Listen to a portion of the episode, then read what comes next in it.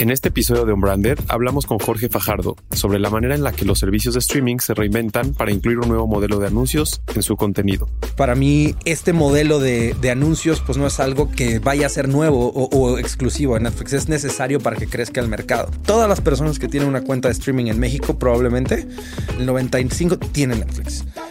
El problema es cómo haces que las demás lleguen, que, les alcance el gasto. Y, y, eso es, pues, ofreciéndoles un producto que a lo mejor va a ser gratuito o de muy bajo costo, pero que tiene anuncios. Platicamos sobre qué es un metaverso y qué es lo que los hace diferente para sus respectivas audiencias.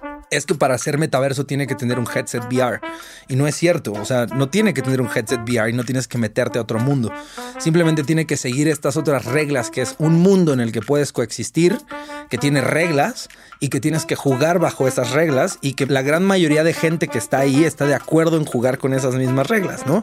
Porque si les cambias las reglas, pues se despopula ese mundo y se van a otro. Además, hablamos sobre la finalidad de estar reinventando la tecnología todo el tiempo con tal de hacer la vida más fácil. Yo personalmente sí pienso que nosotros estamos construyendo nuestra propia evolución, es decir, que naturalmente nuestra evolución no es orgánica o no orgánica como lo conocemos y que estamos dando vida, nueva vida, y esa nueva vida es, es una vida artificial o lo que hoy nosotros consideramos como artificial. No sé si en 100 años vamos a ver estos cyborgs tipo Terminator o cualquier otra serie de ciencia ficción que hemos visto, pero genuinamente creo que vamos avanzando hacia allá. Me parece que es evolutivo y que al buscar preservar nuestra propia salvación, nuestra propia especie, en realidad lo que queremos es permanecer y estamos permaneciendo a través de las máquinas, a través de los datos, a través de los unos y los ceros. On Branded, un espacio para compartir lo mejor del marketing y aprender de los expertos con Alex Gersberg, Berna Pavón y Jerónimo Ávila. Bienvenidos a un Branded, un podcast de marketing. El día de hoy hablaremos de los creadores de contenido y los medios hacia la web 3.0. Yo soy Jerónimo Ávila y hoy nos acompaña Jorge Fajardo. Jorge es un estratega, creativo y marketero con mucha experiencia en publicidad, medios y entretenimiento. Ha producido distintas campañas, eventos y contenidos audiovisuales para empresas como Coca-Cola, Cinépolis, Corona, Dominos, Bimbo, entre muchos otros. En años recientes se ha involucrado mucho en el ecosistema emprendedor y temas relacionados con la Web 3.0. Es cofundador de Hunters, un estudio de creación de contenidos. Bienvenido, Jorge Onbranded. Muchísimas gracias, Jero. Gracias por la invitación. Oye, qué gusto tenerte aquí y de tantos temas que platicar. Difícil escoger por dónde empezar, pero me gustaría arrancar preguntándote qué es lo que hoy te apasiona en la parte profesional, qué te levantas todos los días pensando que quieres más de eso en tu vida. Mira, llevo más de aproximadamente 10 años trabajando alrededor de tecnología, ¿no? Y, la visión que había tenido durante estos 10 años había sido, hay que desarrollar tecnología, hay que hacer que la tecnología evolucione, hay que hacer, que, hay que hacer más de esta tecnología y hay que hacerla más democrática. Sin embargo, a recientes fechas me he dado cuenta que hay una necesidad más imperante y es que la tecnología social, la tecnología cultural, es la que evoluciona más lento de todas. Es decir, nuestra capacidad como, ser humanos, como seres humanos para adaptarnos a los cambios que nos está trayendo esta evolución tecnológica, ¿no? los conceptos básicos, la política, el amor, eh, lo que vivimos en el día a día que, nosotros inventamos, que fue tecnología, ¿no? La monogamia es una tecnología al final del día, no ha avanzado y no está avanzando tan rápido como está avanzando la otra tecnología, la de digital, la de los circuitos. Y hoy en día me despierta todos los días con mucha emoción el trabajar para empujar esas otras tecnologías, em, em, empujar el mindset y el skill set del ser humano para vivir en el mundo en el que estamos construyendo del otro lado, ¿no? Del lado tecnológico. Y cerrar esa brecha, ¿no? O sea, un poco esa diferencia entre el avance técnico y el avance más humano, ¿no? Y cultural, social, etcétera. Y, siempre yo me pregunto cuando piensas en este futuro muy de Homo sapiens, ¿no? De que si vamos a ser más cyborgs que personas y cosas de ese estilo. O sea, hasta dónde está bien o hasta dónde está mal también que avance esa tecnología a veces, ¿no? Sea, hasta dónde es sano y dejaremos de ser como esta especie, como nos conocemos, no nada más en las creencias, como la monogamia, sino también fisiológicamente estaremos más conectados a una computadora. ¿Tú cómo te imaginas el futuro Mira, yo personalmente sí pienso que nosotros estamos construyendo nuestra propia evolución, es decir, que naturalmente nuestra evolución no es orgánica o no orgánica como lo conocemos y que estamos dando vida, nueva vida, y esa nueva vida es, es una vida artificial o lo que hoy nosotros consideramos como artificial. No sé si nos va a tocar verlo en, nuestra, en nuestro tiempo, ¿no? No sé si en 100 años vamos a ver estos cyborgs tipo Terminator o cualquier otra serie de ciencia ficción que hemos visto, pero genuinamente creo que vamos avanzando hacia allá. No, no, no me gusta ponerle una etiqueta de decir si es natural o no es natural. Me parece que es evolutivo y que al buscar preservar nuestra propia salvación, nuestra propia especie, en realidad lo que queremos es permanecer y estamos permaneciendo a través de las máquinas, a través de los datos, a través de los unos y los ceros. Es como estamos encontrando una forma de permanecer y trascender. Lo que sí me preocupa todos los días es cómo cambian nuestras estructuras sociales y culturales a partir de que ese futuro es el que estamos trazando.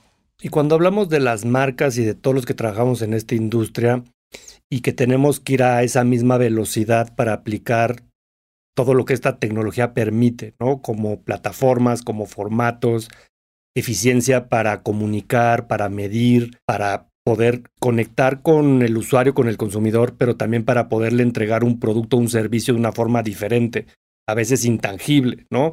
Bancos sin sucursales, eh, súper sin tiendas, ¿no? Y que este, restaurantes que a lo mejor no están abiertos al público y hoy te entregan en la puerta de domicilio.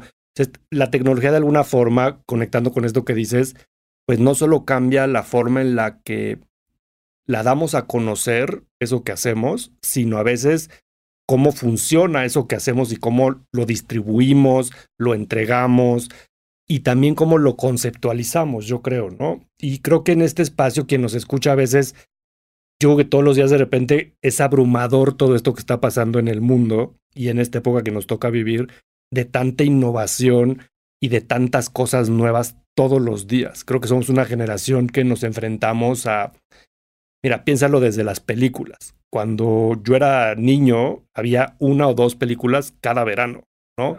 Y hoy Netflix em, tú que trabajaste en Netflix, pues cuántas estrena todas las semanas, ¿no? Prácticamente todos los días. Entonces creo que vivimos en una época de que hay demasiadas opciones, no solo desde los contenidos, sino desde los mismos medios, ¿no? Eh, antes había a lo mejor dos o tres televisoras, este, no sé, 50 estaciones de radio. Hoy hay miles de canales de YouTube, cientos de podcasters, eh, millones de bloggers allá afuera. Entonces, cuando piensas en un ecosistema tan dinámico, cómo crees que va a ser el, futuro de, los medios, de los creadores, y lo que haces hoy en Hunters, ¿no? En términos de contenido y de ayudarle a estos creadores de contenido a, evolucionar, incluso dentro del el mismo mundo digital, ¿no? Tienen proyectos como Juan Pazurita, donde, pues, platícanos un poquito más, pensarías que un creador digital, pues ya está en la punta, ¿no? De esa evolución, pero a veces le hace falta expandir esa mancha dentro del ecosistema digital y pues eso a veces es un reto creativo, es un reto técnico, es un reto comercial. O sea, hoy cómo vives esa, esos proyectos y esa experiencia en Hunters. Tocaste 75 puntos muy interesantes que creo que vale la pena casi que hacer un episodio de podcast de cada uno de ellos, pero yo quiero empezar en los primeros principios de algo muy bello que tú dijiste, que es las marcas, ¿no? Entre, en este contexto de, de mercadotecnia y las agencias y todos los que trabajamos en este mundo de comunicar valor. Eso es lo que estamos intentando hacer, ¿no? Estamos intentando transmitir el valor que puede crear un objeto o un servicio a otro ser humano. Si lo conectamos con lo primero que te dije, puede causar mucha ansiedad porque no se necesita hacer el Doctor Strange para imaginar un futuro muy rápido en el cual si las transacciones hoy están siendo entre humanos y humanos facilitadas por computadoras. Va a ser muy fácil que pues sea entre computadoras y computadoras. Entonces dices bancos sin gente, sí, pero pues, o sea, bancos sin cajeros, seguro. Pero también necesitamos bancos sin personas. O sea, no, esas transacciones de, dinero, todos los momentos en los cuales nosotros intercedemos en esas cadenas de valor tan grandes y sofisticadas, en realidad son, es porque no hemos encontrado una manera eficiente de quitarnos de esa transacción. Quitarnos es deshumanizar deshumanizar. Deshumanizar esa transacción. No, no te necesito, ¿no? Entonces, imagínate lo que es, eh, no solo en marketing, en general, ¿no? Correr una nómina, ¿no? Correr una nómina es una, es un, para una empresa de 500 empleados, pues es una actividad muy pesada, con una alta probabilidad de que quien la está haciendo se equivoque, se le vaya un cero, se le vaya un uno, esté cansado, cortó con el novio ayer. Hay muchas otras cosas que no debería estar haciendo, que una máquina si con, con el algoritmo adecuado puede cortar. Ahora, ¿Qué provoca eso? Eso es, lo más interesante. Mucha, mucha gente con una visión muy pesimista dice, claro, nos vamos a quedar sin trabajos, ¿no? Primero Uber logró eh, conectarnos peer-to-peer -peer a los que tienen carro y a los que quieren manejar y entonces nos conectó. Después quitó al chofer, ¿no? Contrató puros driverless cars y ya no necesitas al chofer. Y luego probablemente vas a pensar, bueno, tampoco empiezas a necesitar al pasajero porque ya no hay tanta necesidad de trasladarse de un punto A a un punto B en ciertas circunstancias. ¿A dónde se va la gente? Para mí la gente se va a crear. Eso es lo que tiene que hacer la gente, porque para eso estamos diseñados, ¿no? No estamos diseñados para manejar un carro. Ergonómicamente no nos diseñamos para, para estar sentados ocho horas manejando un carro. Tampoco estamos diseñados para estar ocho horas viendo una pantalla corriendo una nómina. Literalmente lo que nos setea como seres humanos y nos pone diferente a otras personas, a, otros seres vivos, es nuestra capacidad desde que nacemos de crear, de imaginar algo y de hacer que eso que imaginamos suceda, ¿no? Y estamos en esta época donde estamos viendo un boom grandísimo de, donde eso está pasando. Ante la ansiedad de personas como nosotros, generación X, incluso millennials que crecimos diciendo, es que hay que ser muy bueno para llegar a ese one spot, ¿no? Porque hay un Televisa. Entonces, para llegar a ese Televisa hay que ser muy bueno, porque hay un espacio. Y luego encima no hay que ser muy bueno, hay que tener conectes. Porque no importa ser muy bueno, que, esa es la configuración con la que nosotros crecemos. Pero cuando le metes el layer que se llama Internet y se lo das a toda una nueva generación que no crece con eso, ellos dicen, no, hay espacios ilimitados y hay gente ilimitada. Ahora sí que no compitas, haz, compitas, ¿no? ¿no? No compitas porque hay suficiente gente ahí afuera a la que le puedes ofrecer valor y no necesitas volverte una cosa mainstream y gigante para lograrlo. Hablamos, hablabas ahorita de Juanpa, ¿no? Una persona con la que tenemos la fortuna de trabajar y uno de los creadores más grandes que hay en Latinoamérica o en Hispanoamérica. Y sigue habiendo lugares hoy en día donde tú te puedes parar y dicen, Juanpa, ¿quién? ¿O de quién hablas? No, no sé, no, no sé de quién me estás hablando. Y así puede haber celebridades digitales, por ejemplo, coreanas, gigantescas, que tienen 500 millones de reproducciones en YouTube, de las cuales tú estás completely unaware of, ¿no? Ni idea tienes que existen y nunca vas a, no tienes por qué saber que existen, porque en Internet están encontrando sus propias audiencias y sus propios nichos. Entonces, mi respuesta hacia, hacia lo que me decías de qué le compartirías un poco a las personas que están en una marca o en una agencia, creo que cuando yo vivía, cuando vivía en ese, en ese contexto, de decir, quiero estar pensando en saber qué viene, cuál es el, el next big wave, qué es lo que, dónde me trepo, mi respuesta es lo tienes que generar tú. Esa es mi respuesta. No te tienes que buscar trepar a, ninguna ola. Necesitas buscar qué ola puedes generar tú. Qué capacidad tienes de generar una ola. Eh, no, importa que no sea tan grande como tú piensas. Creo que eh, eh, muchas marcas al final del día hoy están perdiendo la visibilidad de decir, tengo que empezar a generar olas en vez de, de surfearlas porque no están siendo tan bien recibidas tampoco cuando se suben tarde a esas olas. Es como, oye, llevamos estos 500 millones de personas, llevamos años en este movimiento coreano, no puedes venir tú hoy, marca, a decir, ah, ahora yo patrocinio y soy súper coreano. Es como, no, yo llevo aquí cuatro años y nunca te había visto. Por el contrario, si empiezas a generar un espacio, ¿no? Y lo vemos en, ecosistemas como Twitch o gaming, ¿no? hoy gaming se está volviendo una cosa de turbo moda y es muy importante que todas las marcas se suban. Pero lleva pasando 10 años. Lleva 10 años pasando, ¿no? Y, las, y los gamers y las personas que han estado en ese entorno identifican cuáles son las marcas que se han acercado desde ese momento y cuáles son, pues, oportunistas de opinión, no, oportunistas de momento. Entonces, sí pienso que es bien importante en esta era empezar a, pensar en cuál es tu bandera, ¿no? ¿Cuál es, la ola que quieres generar? Empezar a hacer compitas, como digo, empezar a juntarte con diferentes personas, no ser tan egoísta, decir yo soy el epicentro de todo esto, sino quién más está haciendo esto que yo estoy haciendo, quién más cree en lo que yo creo, quién más está nadando hacia donde yo voy. Y ahí es donde creo que se generan los movimientos más grandes. Y para cerrar un poco desde desde Hunters o como yo lo vivo, como nosotros lo vivimos, es que estamos viendo una era en la cual se vienen, y vamos a entrar más adelante del futuro del entretenimiento, pero una parte muy importante y clave de eso es el IP, ¿no? El IP, el Intellectual Property, se está convirtiendo en una gran moneda de cambio para, para el futuro. ¿Por qué? Porque es lo poco mainstream que nos queda.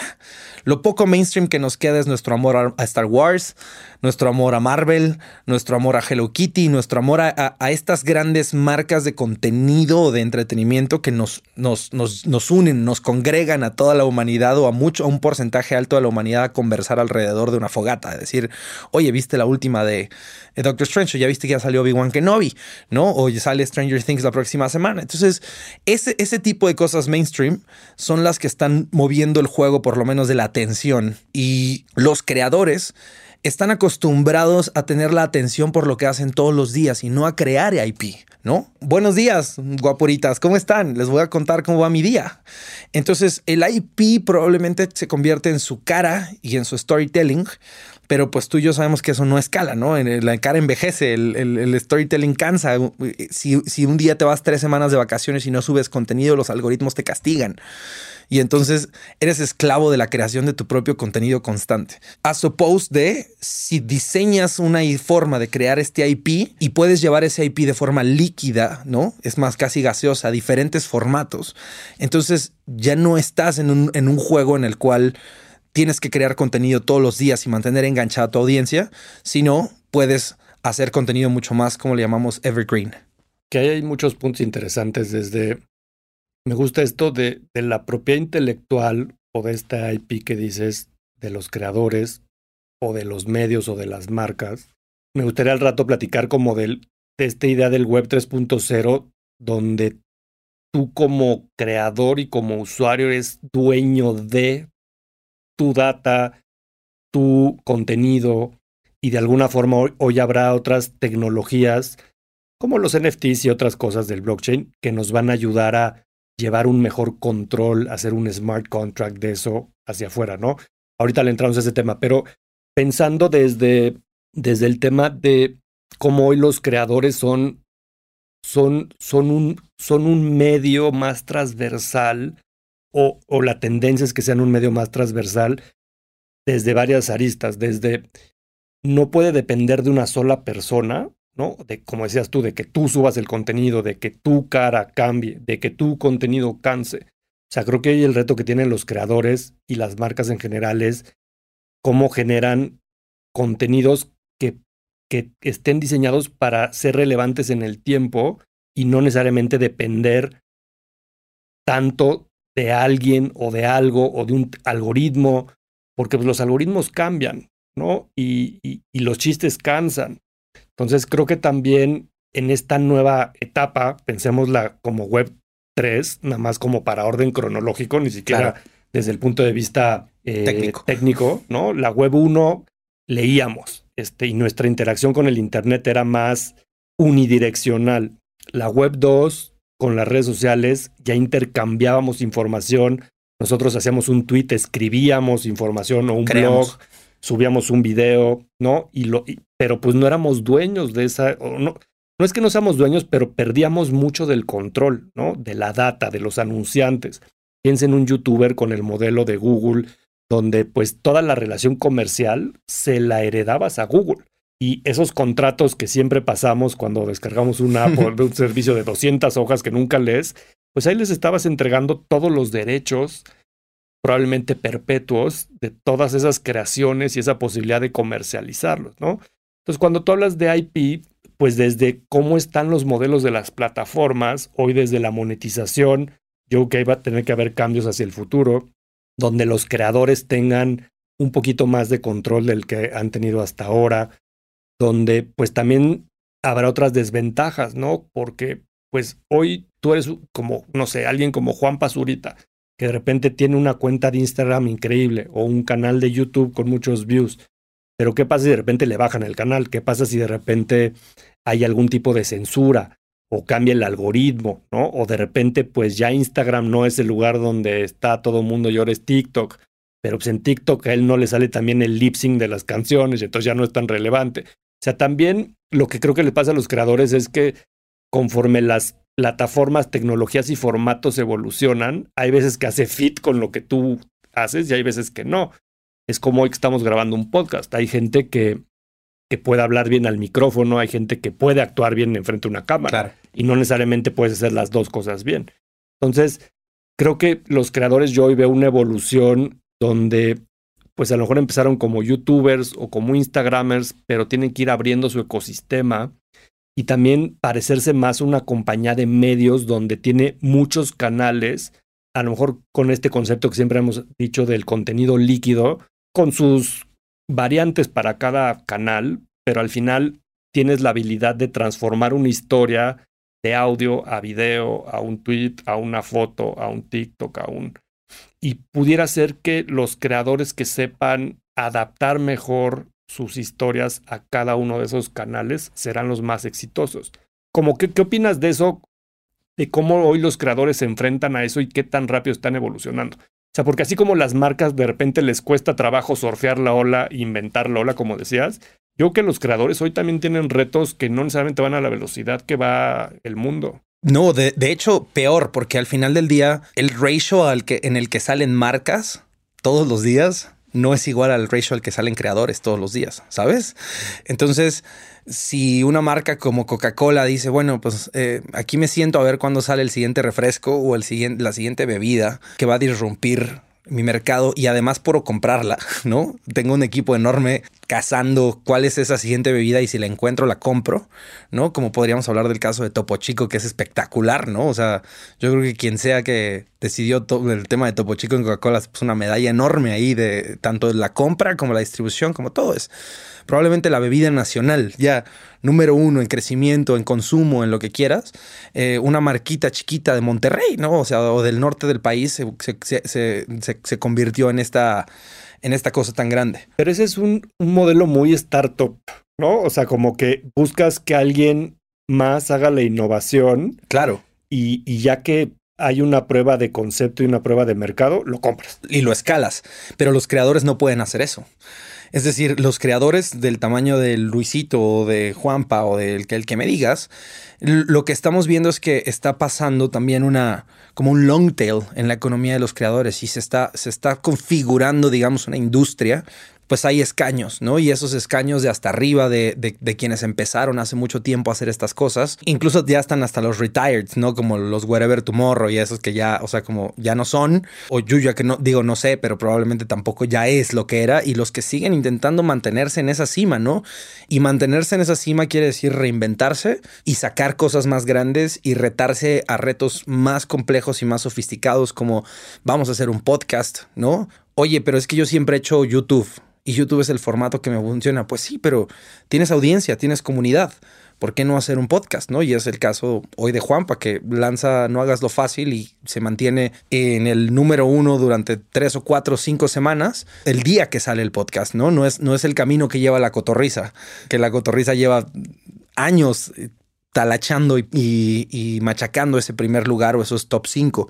Entonces, pero para Juanpa el juego probablemente o para creadores como Juanpa no es, bueno, yo siempre, yo soy un podcastero, en realidad no, él, entendió que hay un IP ahí y que probablemente eso rápidamente se puede convertir en un libro o se puede convertir en un congreso o se puede convertir en un otros formatos de ese contenido y además esa IP que se llama No hagas lo fácil puede vivir sin que él esté detrás de ella, ¿no? O sea, puede, él, puede, él puede ser la cara, pero ese IP no necesita directamente su trabajo. Es otra marca que no es Juan Pazurita. Claro, pero que está liderada por la comunidad que él creció y por los valores que, que le comparte él a esa comunidad y por eso lo siguen, ¿no? La inspiración que le provocan todo este tema.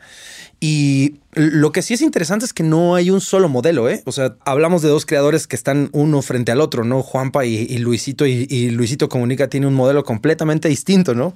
Un modelo de, empresario, literalmente. O sea, un modelo de yo voy a poner restaurantes, voy a poner tequilas, mezcales, y voy a eh, ser socio de esas marcas, pero les voy a dar mi awareness gratis, ¿no? O sea, les voy a dar todo, todo, porque son mías, porque yo soy co-owner de cierta manera. Así, así tenga el 1% soy co-owner o el 5% soy co-owner, entonces no tengo por qué cobrarles espacios publicitarios, más bien las empujo. Yo ya hay modelos interesantes de eso. Me viene a la cabeza eh, Maluma con Didi, o de repente eh, gente que ha sacado su mezcal, ¿no? Como Luis Gerardo Méndez. Eh, y entonces pues, aprovechan el equity que tienen como influencers, como eh, como persona y todos estos valores que representan para empujar otros productos, ¿no? Pero lo interesante de ese cambio es que tiene que ver con esto que hablabas desde ser dueño de tu IP y de, de eso que le dejas ese producto o servicio y que no sea solo un una campaña que te contratan y tienen los derechos por seis meses. Claro. Y todas las ventas futuras pues ya no son tuyas. Creo que este modelo también lo que busca es, y la Web3 en general, y veremos cada vez más ideas donde todos los que colaboran en esa creación, piénsalo en una película, un guionista, tienen eh, co-ownership. un director, tienen co-ownership, ¿no? Se me viene a la cabeza también como en, en Marvel lo que pasó con, con Iron Man, ¿no? Eh, y cómo es de los pocos que tuvieron equity de toda esa franquicia de Marvel por ser el primero y por haber negociado un contrato de una forma diferente. Entonces creo que hoy empezamos a ver esos modelos nuevos y cómo van evolucionando. Me gustaría brincar al tema de, de, las, de las compañías de medios, en especial de, los streamers, y tú que, que, que, estuviste en Netflix, ¿no? Me llama la atención lo que le ha pasado en, en, en las últimas semanas, meses, cómo pues ha perdido mucho valor esa compañía, su acción, como pues también en estos cambios que estamos viendo en el mundo, las streaming wars, ¿no? Cada vez hay más competencia que hace cuatro años no tenían y que pensábamos que nadie los podía alcanzar. Pues hoy tienes un Disney Plus con una agenda pesada de contenido con grandes franquicias como Star Wars, Marvel, una tras otra, ¿no? Mandalorian, este, Obi-Wan, y no paran, ¿no? Tienes eh, compañías como HBO que pues han hecho el catch-up, ¿no? Están migrado de HBO Go a HBO Max, empiezan a cada quien tener sus franquicias y hacer estos como firewalls de propiedad intelectual, ¿no? Y cada quien ha sacado de, de las otras compañías de streamer los Harry Potter, los derechos de los fútboles, de lo que sea, y empiezan a tener otro diferenciador mucho más parecido a lo que era la televisión por cable en los noventas, yo creo. Entonces, iremos más hacia ese modelo donde habrá una diversificación de a lo mejor cinco o seis compañías relevantes, cada una especializada, una con los deportes, otras con ciertas franquicias como los Avengers. ¿Qué opinas de, de, esto que anunció Netflix de que al final del año a lo mejor tendrá publicidad, ¿no? Algo que también como como mercadólogo saber cómo cambia la industria de la televisión, abierta, cerrada. O sea, eso se vuelve inversión digital o es inversión de televisión, ¿no? O sea, si tú fueras el, el director de marketing y, y, ahora quieres probar ese nuevo modelo de Netflix, ¿se lo quitas de tu presupuesto de YouTube o se lo quitas de tu presupuesto de tele? Pues es que es, es un tema fascinante. Primero que nada, mi opinión es que es un momento espectacular para estar vivo dedicándote a esto, ¿no? ¿Por qué? Porque estás viendo todo moverse. Eh, eh, tú y yo nos conocemos hace tiempo y, habemos muchas personas que conocemos hace tiempo de este medio. Y esto no es algo, esto es algo que venimos platicando hace 10 años, ¿no? Y decimos es que ya viene, ya viene, ya viene, y la transformación digital iba a cambiar, y, cambios de hábito de consumo y todo. Y nos tocó ver la inversión publicitaria en medios digitales siendo el menos del 10% de un plan de marketing. Eh, eh, a mí me tocó incluso, no sé si a ti, pero que entraba en presupuesto de innovación, ni sí, siquiera sí, en marketing. El 0%. Sí, o sea, no era no, el presupuesto que iba para la agencia digital no era de, de, marketing, era de innovación. Mira, yo tengo muy claro haber trabajado para PepsiCo en 2010 más o menos y el presupuesto de televisión era el 95% del presupuesto. Sí, claro. Sí, y, nos tocó ver entonces cómo se fue moviendo esa aguja de vamos a ponerle la nombre a las cosas que no conocemos, ¿no? Entonces, vamos a ponerle marketing digital, algo que es marketing, pero como es en un canal diferente al que siempre hemos tenido, vamos a set it aside, ¿no? Vamos a ponerlo hacia otro lado. Y fast forward a donde estamos parados hoy, donde pues probablemente ya esos, esos assumptions están muy challengeados. Es como 50-50, 60-40. ¿Dónde, ¿Dónde estás poniendo la barra? ¿Qué consideras digital? ¿Qué no consideras digital? ¿Lo pones en influencers? ¿Es paid media? PR. PR. Eh, ¿Qué estás haciendo? No. Entonces, eso es a lo que me refiero cuando hablaba al inicio de, de que la sociedad no evoluciona tan rápido como la tecnología, ¿no? Ni siquiera las estructuras eh, corporativas, ni siquiera los nombres de cómo llamamos a las cosas hace 10 años hacen sentido aún. Entonces, a mí en el por ahí del 2012 me tocó llegar a Macken y decir, se murió el community manager. No existe. más aquí. Y le pusimos un nombre, me acuerdo, Content Producer. Dijimos, no tenemos más community managers. 2012. Aquí ya no existen. Eh, todos se llaman content producers. Tienen que producir contenido para diferentes formatos y, esos, y esas cosas, ¿no? Y ver cómo va evolucionando el tiempo y te vas dando cuenta que las palabras, el lenguaje mismo, no evoluciona, no cambia tan rápido. No podemos llamarle eh, diferente a las cosas que nombrábamos hace 3, 4 años y nos encanta como seres humanos attached to things, ¿no? Entonces, si no, ya le pusimos esto, ya no le movamos. Es como, ¿cómo? No puedes dejar de mover algo que está vivo. Eh, la inversión de marketing está viva al punto en lo que tú acabas de decir, ¿no? Netflix mañana decide que va a poner eh, anuncios publicitarios, pues tiene que contratar primero un montón de gente, desarrollar un capability que no tenía antes, que es el de sales. Eh, ventas, o sea, eh, a nivel estructura es un ultra pedo, ¿no? Para ellos. O lo automatizan, como Google, que yo creo que va a ser un poco más el camino más programático. Es posible. A lo mejor como TikTok al principio, donde pues hay un equipo comercial súper chiquito, trabajas solo con grandes marcas que sí pueden hacer una inversión publicitaria alta, mínimos de compra de inventándome un millón de dólares, este, cosas que realmente tampoco le dan acceso a las marcas pequeñas y medianas, sino solo a las grandes 50 marcas, ¿no? Que, eso es a lo que me, refería hace ratito con el long tail de la economía de los creadores, ¿no? Si estos espacios van a estar reservados para estas marcas, hay un long tail muy grande de otras marcas y otros, que, es una economía que nació y bulumeó durante la pandemia. Todas estas digital y native brands que se fueron creando, gente que hace dropshipping, gente que, que encontró cómo hacer negocio con el Internet y que aprendió casi de forma autodidacta cómo ponerle un branding, cómo montarse un Shopify, cómo... Y all of a sudden están vendiendo millones de pesos en, en, un año, ¿no? Facturando grandes cantidades y preguntándose, bueno, ¿y ahora cómo hago marketing, no? No me alcanza para Netflix, no me alcanza para formatos de reserva de YouTube qué puedo hacer, dónde puedo entrar. Y ahí creo que hay un una conexión muy interesante eh, para, cerrar el loop, ¿no? Entre los creadores y el long tail de marcas. hay un long tail de marcas nuevas y long tail de creadores que pueden estar hablando entre ellas y generando esta, esta economía secundaria. Pero regresando al punto central que es Netflix, en términos estratégicos, me parece que no se sufre la, la triste, típica historia de pues, ser el más grande y ser el primero, ¿no? Y entonces creo que durante mucho tiempo, o sea, la industria le dio 12 años de ventaja a Netflix, literal, así como, do whatever you want, ¿no? Todos, Disney, HBO, todos dijeron, güey, haz lo que quieras, avanza, avanza, avanza, 12 años de ventaja para construir mercado, para evaluar el modelo de negocio, para entender exactamente cómo funcionaba esto. Y en la pandemia los vimos a todos decir, bueno, ok, now we know, Ahora vamos a hacerlo con nuestros big box y con lo que sabemos y vamos a sacar nuestro IP y vamos a, sacar algunas de estas cosas. Y pues es, el, es el, paradigma del líder. Cuando eres el líder te toca hacer cosas que los, que los challengers no les toca hacer. Y para mí este modelo de, anuncios pues no es algo que, que vaya a ser nuevo o, exclusivo de Netflix. Es necesario para que crezca el mercado.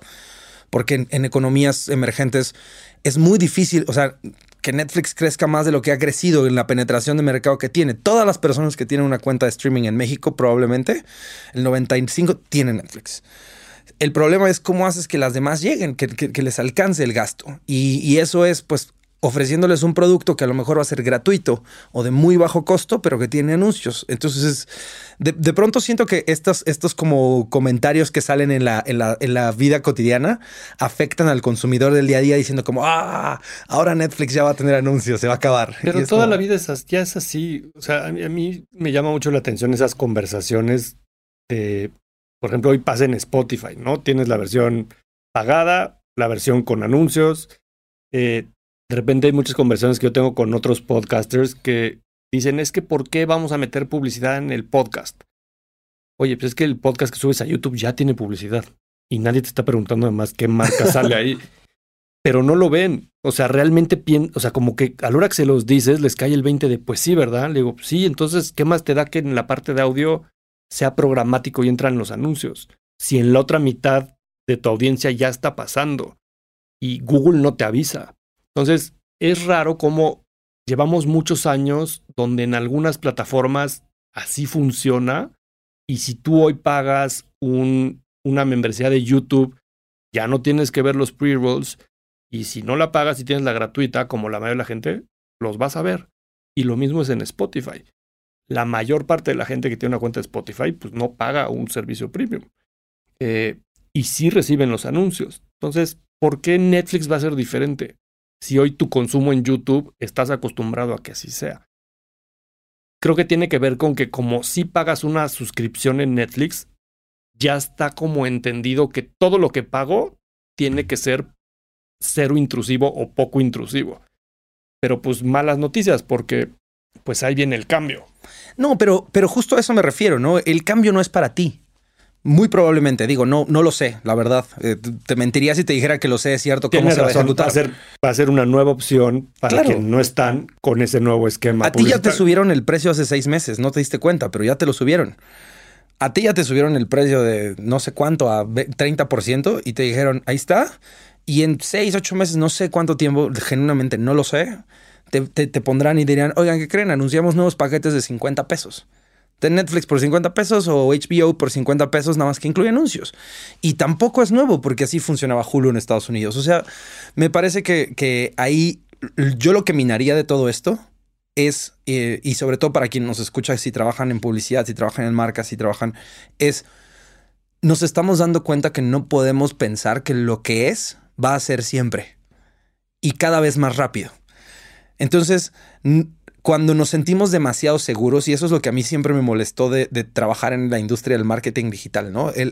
la gente que de pronto se siente too sure about what's going on. Es como, no, claro, es que los porcentajes, es como, va a cambiar, va a cambiar en un año, va a cambiar en, año y medio. Entonces, eh, porque lo estamos construyendo mientras lo estamos trabajando. ¿Por qué no mejor relajamos un poquito el espíritu de decir, no nos aferremos a cómo es?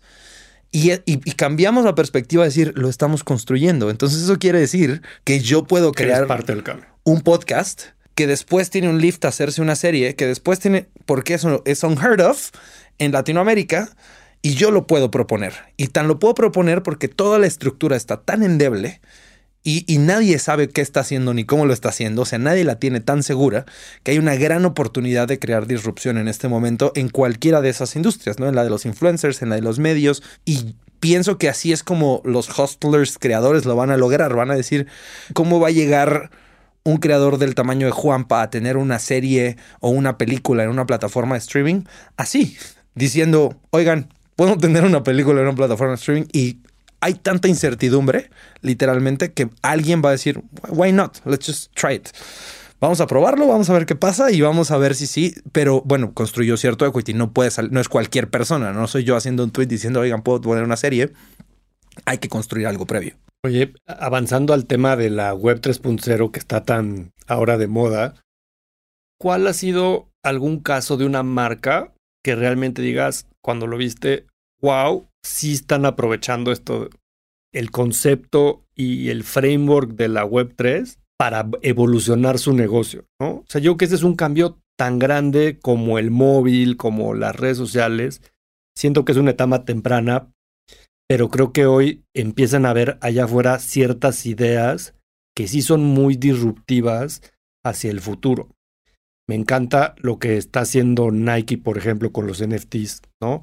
Y cómo conecta el sentido de pertenencia de un producto con algún metaverso, ¿no? Puede ser un videojuego, puede ser lo que sea. Y, y creo que vamos a empezar a ver cómo el producto físico empieza a tener unas nuevas tecnologías para vivir en estos mundos virtuales de otras maneras. ¿Qué, qué ejemplo ves allá afuera que digas, wow, esto me voló la cabeza y que eh, eh, hasta te da envidia cuando lo ves, ¿no? Que dices, qué buena idea, como no se me ocurrió a mí. Eh, mira, yo, pienso que hay tres tendencias, o a mí hay tres tendencias que de, de, este mundo de Web3 que me llaman mucho la atención. Mm, la verdad te fallo en decirte una marca específica establecida que lo tenga porque creo que no ha pasado. O sea, no creo que las marcas grandes, por lo menos que conocemos todos, eh, tienen casos de uso muy, muy fuertes. El tema de Web3 como tú bien lo explicabas hace ratito, es más grande de lo que lo podemos simplificar, ¿no? Primero que nada es un concepto, que es un concepto de una web descentralizada, y a partir de eso hay un montón de aplicaciones, ¿no? Eh, es como si estuviéramos hablando de la web 2, ¿no? Cuando me, también me tocó ese, ese, momento de hablar de la web 2 y decir... Si nadie dimensionaba lo que eso iba a cambiar el mundo. Claro, ¿no? Me acuerdo haber eh, estado sentado en eh, aulas de un, o, o, en una conferencia en una universidad hablando de que Facebook era el décimo país más grande del mundo, ¿no? En ese momento. Es como si Facebook fuera un país, sería el décimo más grande del mundo. Era el opening slide de cualquier persona que estuviera evangelizando sobre marketing digital, eh, hablando de la cantidad de gente que estaba participando en Web 2.0. Y ahora pasa exactamente lo y mismo. Y son de haber sido así como 200 millones, ¿no? O 300 sí. millones. Estábamos hablando de 300 millones de usuarios, una cosa así que ya, ya tenía. 2 billones. Sí, o sea, el crecimiento era ridículo. Entonces, yo, yo, yo parto desde, un, de, desde unos principios más claros. La Web 3 es unavoidable, ¿no? Es inevitable, es innegable. No, no, no la vamos a poder detener, no va a dejar de pasar. ¿Qué lógica está detrás de la Web 3? Lo que hablábamos, el, el tema de la tecnología blockchain.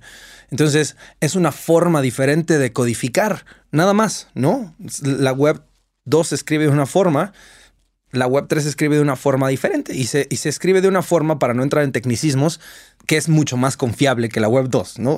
La, palabra confianza es el centro de todo eso. Pero al principio decías esta idea de que las transacciones hoy son entre humanos y las computadoras las intermedian y al rato serán entre computadoras. O sea, yo que parte de esa descentralización y de esa raya como más confiable tiene que ver con esa parte tecnológica que ahora va a haber otras herramientas que te van a dar más esa confianza. Exactamente, entonces te, quiero contar de un par de ejemplos. Eh, trabajo cerca con una emprendedora que se llama eh, Ivana. Ivana tiene una red social que se llama Storyplace. Storyplace es una red que obviamente están haciendo de una forma 2.0, pero que está completamente diseñada para vivir en el mundo 3.0. Y sin entrar a muchos detalles, es una red social de historias, ¿no? Pero tiene un componente muy particular y ese componente muy particular es que la comunidad regula qué contenido puede estar y qué contenido no puede estar, ¿no? Y tiene, pero sí está el código bajo el que está escrito es un código que tiene una regla central y es que no debe haber hate. Punto. ¿No? Es una red social sin hate. No puede haber hate. Es una red social basada en la empatía y en encontrar historias que te hagan aprender de lo que otros vivieron sobre algo o generar empatía y decir, mm, yo pensé que era la primera vez que vivía esto, pero que, que, que, nadie más vivía esto, pero entré a este lugar y me di cuenta que todo el mundo vive esto, ¿no? Y te estoy hablando de momentos claves en tu vida, como la primera vez que despedí a alguien. Si vas a despedir a alguien, ¿dónde te asesoras? ¿Dónde sabes? Eh, o, o, mañana me toca despedir a alguien y es ¿Cómo mi, mi primera vez. ¿Cómo aprendo? Puedes tomar un curso, puedes acercarte, pero la verdad el recurso inicial es el Internet, ¿no? El recurso inicial es, a ver, bueno, voy a googlear literalmente cómo despedir a alguien. Si tú encontraras recursos de un archivo de cientos de miles de personas contando la historia de cómo se sintieron en el centro cuando despidieron a alguien, ¿no? Y qué es lo que pasó, cómo fue. Ahí aprendes de la experiencia de los demás, ¿no? Aprendes de las siguientes cosas. Entonces, ¿Qué es lo que se quiere evitar al final del día en esa codificación? Que no llegue el típico troll de, ay, eres un imbécil, así no se despide la gente. Claramente, no, no te preguntamos cómo era, no, nada más queríamos contar la historia y queríamos, es un fireplace, ¿no?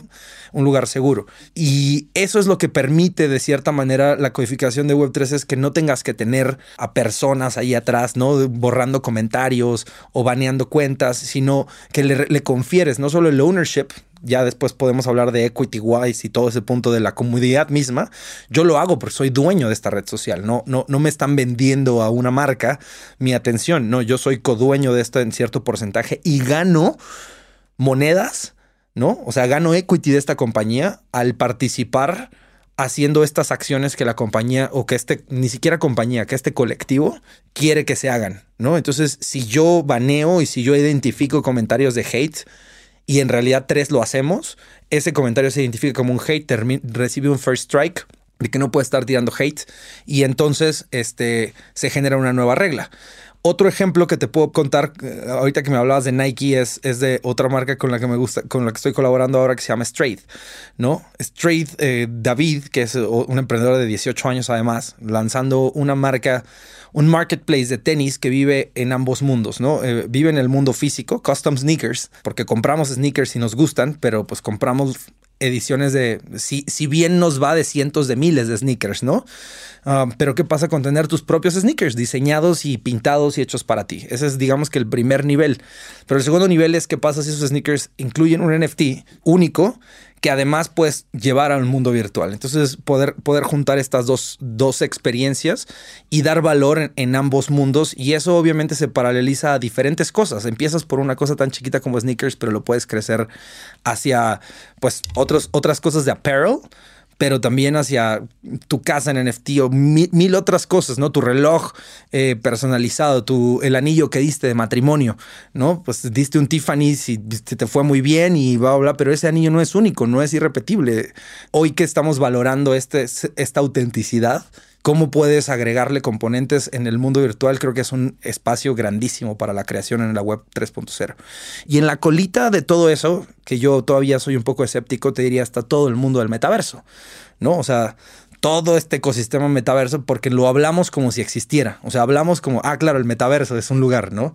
Pero la realidad es que no existe concepto y hay muchos metaversos hoy en día. O sea, hoy en día es, es como... Sí, Minecraft es uno. Claro.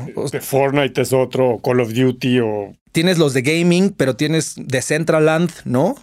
Eh, como Mana, pero tienes VR Chat, pero tienes muchos y tienes obviamente Meta de Facebook, ¿no? Que es el que está diciendo, bueno, yo quiero ser el, el metaverso. Pero es un tema ese de puro naming branding, ¿no? O sea, porque realmente no son el lugar más relevante o el que tenga más personas o sea, yo estoy seguro que la mayoría de los videojuegos famosos, los top 3, tienen muchos más usuarios que lo que hoy tiene Meta de Facebook como aplicación de un de realidad virtual. Ah, por supuesto. O sea, y hay cosas que tienen, hay, hay juegos, por ejemplo, que no tienen el componente, porque eso es lo que hay que disociar. A veces la gente piensa, es que para hacer metaverso tiene que tener un headset VR.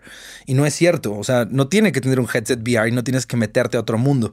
Simplemente tiene que seguir estas, estas otras reglas, que es un mundo en el que puedes coexistir, que tiene reglas y que tienes que jugar bajo esas reglas y que la gran mayoría de gente que está ahí está de acuerdo en jugar con esas mismas reglas, ¿no? Porque si les cambias las reglas, pues se, se despopula ese mundo y se van a otro. Y ahí sí me parece que, que lo que hace Meta ahora, otra hora Facebook, es inteligente porque se da cuenta que las redes sociales son, esto es algo que voy a decir que puede ser como muy controversial, pero social media es the new nationality, ¿no? O sea, es como las redes sociales son las nuevas nacionalidades, los nuevos países. ¿Dónde eliges pasar tu tiempo? ¿Dónde eliges pasar tu leisure time? Entonces, eres TikTok, perfecto, aquí pasas tu tiempo, pero te genera una economía, pero te doy monedas, pero te pongo ciertas reglas, pero te pongo ciertas interacciones. Si la interacción aquí comienza a ser aburrida, pues me voy a otro, no pasa nada. ¿Sabes qué? No, porque no hay locking systems tan fuertes que te, que te hagan estar ahí. Y a lo, a lo, que está intentando el metaverso generar es precisamente estos locking systems que es ya compraste propiedad aquí, hermano. Y ya te compraste ustedes Nike aquí en este metaverso y no te los puedes llevar a otro metaverso porque no conviven. Entonces, si ya gastaste en este, eh, empiezan a tener esta perspectiva un poquito más cerrada que yo creo no va a avanzar. En realidad, donde van a poder encontrar es en una integración porque si no, la gente no lo va a adoptar. Es interesante eso que dices, si va a ganar los sistemas abiertos o cerrados, ¿no? En esa lucha. Pensemos en este mismo ejemplo de los sneakers. Los compraste y estaba programado para tener el NFT en meta de Facebook, pero pues al rato sale otro invento de que se llame distinto y a lo mejor no es tecnológicamente compatible con ese otro sistema. Pensemos en Call of Duty el que siga, ¿no? El, claro. 18, 19, 20, ya no sé en qué Call of Duty van. Y no funciona ese activo virtual o digital en ese nuevo entorno. Pero pudiera ser que, que esta compañía de sneakers, pues su chamba va a ser que ese producto virtual, si genera tanto valor, lo esté actualizando todo el tiempo para que sea compatible con todas esas olas de innovación o esos nuevos lugares no tan diferente como cuando nos pasaba con las apps de mobile hace algunos años, cada vez que salía un nuevo iPhone Android, había que hacer un update porque pues tiene pantallas más grandes, tiene eh, otro tipo de, el, SDK va evolucionando. Entonces yo creo que probablemente va a seguir esta misma regla de el que logra hacer el catch up a la misma velocidad que estas plataformas evolucionen, va a poder seguir manteniendo la relevancia y el que no logre ir tan rápido se va a quedar en la primera versión del metaverso o en la segunda versión del metaverso. O a lo mejor van a ser sistemas más abiertos donde solito garanticen la compatibilidad ciertas generaciones. ¿Quién sabe? Habrá que... Por definición tendría que ser lo abierto, me explico, porque si se está construyendo alrededor de blockchain, la esencia es esa, la esencia es la descentralización. Y yo quiero ver que Facebook haga un sistema abierto. Ahora, esa es la tensión. La tensión fuerte que estamos viviendo es, oye, no, no quiero. O sea, yo, pero no solo Facebook como, como el ente dominante en este momento, sino estamos hablando de 2000 años de historia, ¿no? O por lo menos los últimos 300, 400 por revolución industrial, que es como de, a ver, ya creamos algo y tú me quieres venir a poner otro sistema pero, y me vienes a decir que ese sistema es el, digamos que el sistema operativo en el que va a correr la humanidad a partir de cierto tiempo, ¿ok? Y bueno, y entonces yo como aseguro mío, no es que es descentralizado.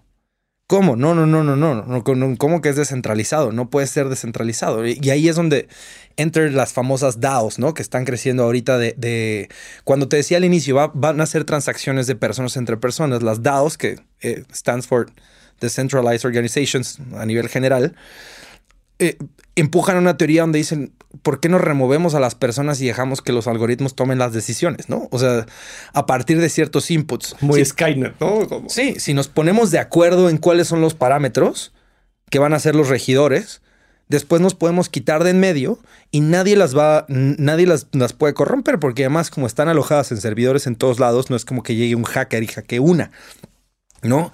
Un servidor, sino es complejo, pero esa eh, eh, es una pelea entre la filosofía de, estos cypherpunks setenteros que empezaron con todo este movimiento criptográfico. No, y la ética de quien programa esos algoritmos, ¿no? Porque a veces la falla humana o de corrupción o de lo que sea está codeada, pero existe. Claro, y la idea es eliminarlos. Entonces, cuando se eliminan todas esas ineficiencias, evidentemente hay mucha gente que no, pues no va a estar, no, no, gana en ese, en ese proceso.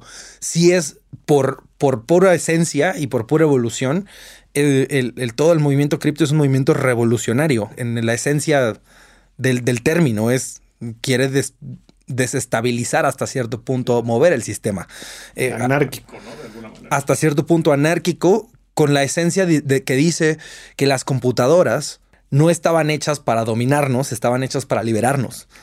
Eh, esa es la idea, ¿no? Nos tenían que liberar y sin embargo, lo que hemos hecho con ellas en los últimos 20 o 30 años ha sido más bien ocuparlas para esclavizarnos más en un nivel conceptual. No quiero, no quiero caer en un tema muy rojillo, pero es, es muy conceptual. nos hemos, nos ponen más reglas, nos estructuran más cuando deberían de quitarnos el, los, nos deberían de facilitar más la vida y deberían de generar mejores economías y deberían de, de, de hacer que más humanos tengan acceso a cosas. Sin duda es un nuevo orden y, poner el poder en otras manos y en otros lugares.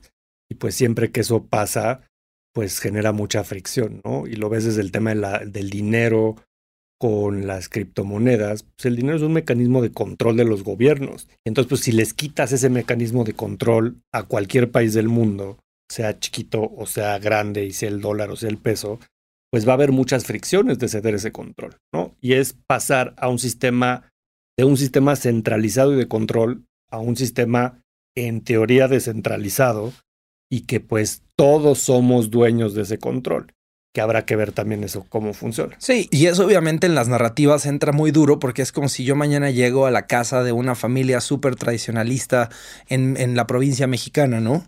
Y le digo al señor, oiga, ¿qué cree?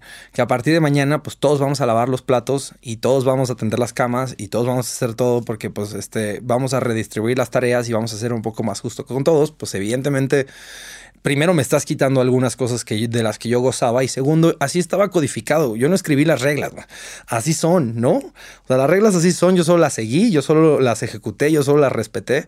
No me las cambies en este momento, ¿no? E, es, es parte de lo que, eh, eh, a ese nivel tan simple de, de, lo que pasa en, un, en una casa, a lo que pasa a nivel macro en los gobiernos diciendo oye, yo no inventé las reglas, pero pues así venimos jugando desde hace 60, 100, 150 años, así que, y nos ha funcionado y, nos beneficia a los que estamos aquí. Entonces, what's in it for me para participar en esto? Oye, para terminar, me gustaría preguntarte, siguiendo estas ideas, ¿cómo sería un medio descentralizado? Es un medio donde las marcas le pagaran a este ente, este DAO, por la publicidad o la atención de sus usuarios, pero al mismo tiempo no es un Emilio Azcárraga, por decirlo, un Mark Zuckerberg el que recibe el dinero, sino es, uno, es, el mismo usuario directamente. O sea, ¿tú visualizas que eso pase pronto y de esa manera con la Web3 o...? No sé, no sé si pronto, pero sí creo que como lo estás contando es exactamente como yo visualizo que tendría que pasar, ¿no? Que es eh, los usuarios interactuamos con una plataforma de manera voluntaria porque nos ofrece algún valor, ¿no? Entonces me ofrece una buena serie o me ofrece un contenido que, de podcast o algo me ofrece y yo quiero interactuar con esa plataforma. Eh, me va a arrojar un anuncio porque es parte del modelo publicitario. Claro, la gente tampoco creo que esté en contra de los anuncios per se, porque los anuncios nos mantienen informados de qué productos hay afuera, ¿no? qué cosas nuevas hay. No es como que me quiera quedar estático con lo que siempre he consumido. si hay alguna mejor opción, me quiero enterar. Y cómo mejor me enteraría que no fuera a través de un medio de comunicación. Y mientras más anuncios, tendrías más acciones de la compañía. Yo pienso, e, eso, eso es una de las ideas que han se han intentado poner sobre la mesa, ¿no? En proyectos cripto, se han intentado poner, este, por ejemplo, Tatatú, recuerdo que fue uno de esos proyectos, por ahí debe andar todavía vivo, que tenía esta idea de ser el Netflix, de que si tú consumes ciertos contenidos, generas dinero por consumirlos y, los anuncios y si, si los consumes también generas la moneda para ti. Entonces, pero en realidad yo creo que el modelo no, no, no va por ahí. El modelo tiene que ver mucho con el que yo pueda tener la capacidad de decidir, número uno, qué es valioso para mí qué no es valioso para mí. Hoy en día, lo que el algoritmo de una red social me, muestra, yo no lo decido, es una assumption, es una assumption matemático, ¿no? De las cosas que he consumido, de las cosas que he hecho, pero pues bueno, por eso hoy en día la gente, hay memes y chistes de no le quiero prestar mi Spotify a nadie en la fiesta porque me va a joder el algoritmo, ¿no? Y mañana pusieron, me, van a empezar a llegar a, no le quiero prestar mi celular a nadie, o la gente diciendo, no quiero hablar porque mi celular ya me escucha y me va a empezar a mostrar anuncios de cosas que no quiero. Y ese es el problema, ¿por qué no tienes tú la capacidad de decidir qué quieres consumir? Eh, y darle ese reward a la marca, ¿no? De decir, oye, esto me, resultó de valor, eh, síguemelo dando porque quiero consumirlo más o lo quiero consumir menos. Creo que esa es, esa es la esencia, la, capacidad de poder decidir. Y el co-ownership es, hay un proyecto increíble de alguien que tú conoces muy bien, que, creo que lo tiene muy claro, que es eh, Igualdad, ¿no? Hoy en día, de Sebastián Tonda. Entonces, creo que igualdad, por ejemplo, tiene, tiene una lógica muy interesante donde es, primero, transparencia radical. ¿Por qué las empresas no muestran sus estados financieros a nivel general? Porque yo no sé cuánto es el margen de una Coca-Cola, porque pues es parte del modelo de negocio, ¿no? O sea, es...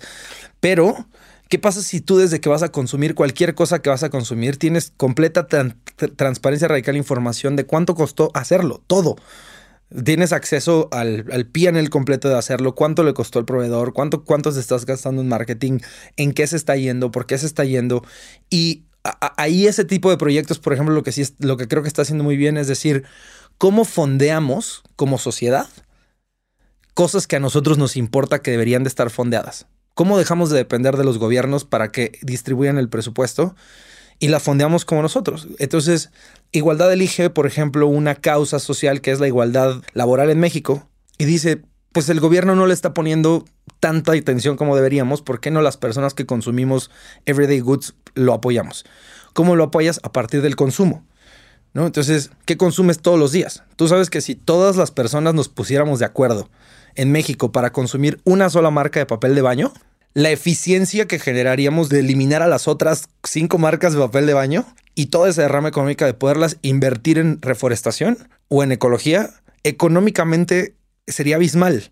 Simplemente este sistema de competencia en el que vivimos pues nos cuesta mucho trabajo, no, no, lo permite. Vamos a competir todos, cada quien elija una marca diferente, pero si consumimos de manera colaborativa algo, generamos recursos. Entonces, la tesis detrás de lo que está haciendo, por ejemplo, Sebastián, me parece muy lindo porque es ok, 20% de todo lo que tú compres de, una cosa muy simple, que es un basic, como una playera negra, se va a ir destinado a causas sociales, que eso no es nada nuevo.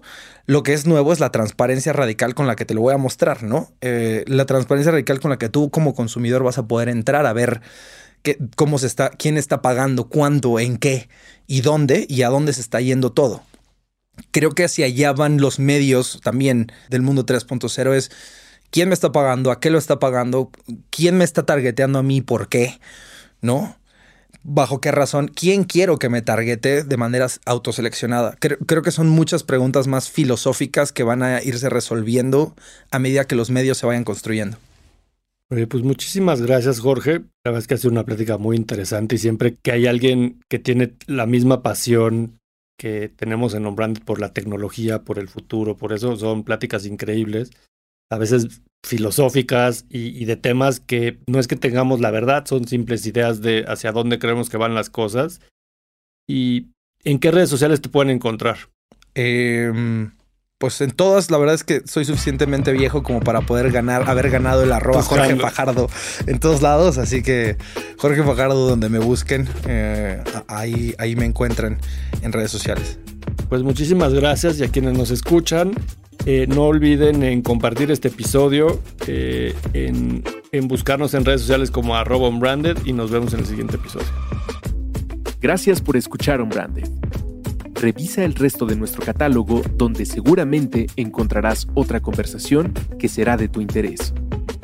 Tus comentarios y ratings en las plataformas de escucha nos ayudan a crecer y llegar a más personas.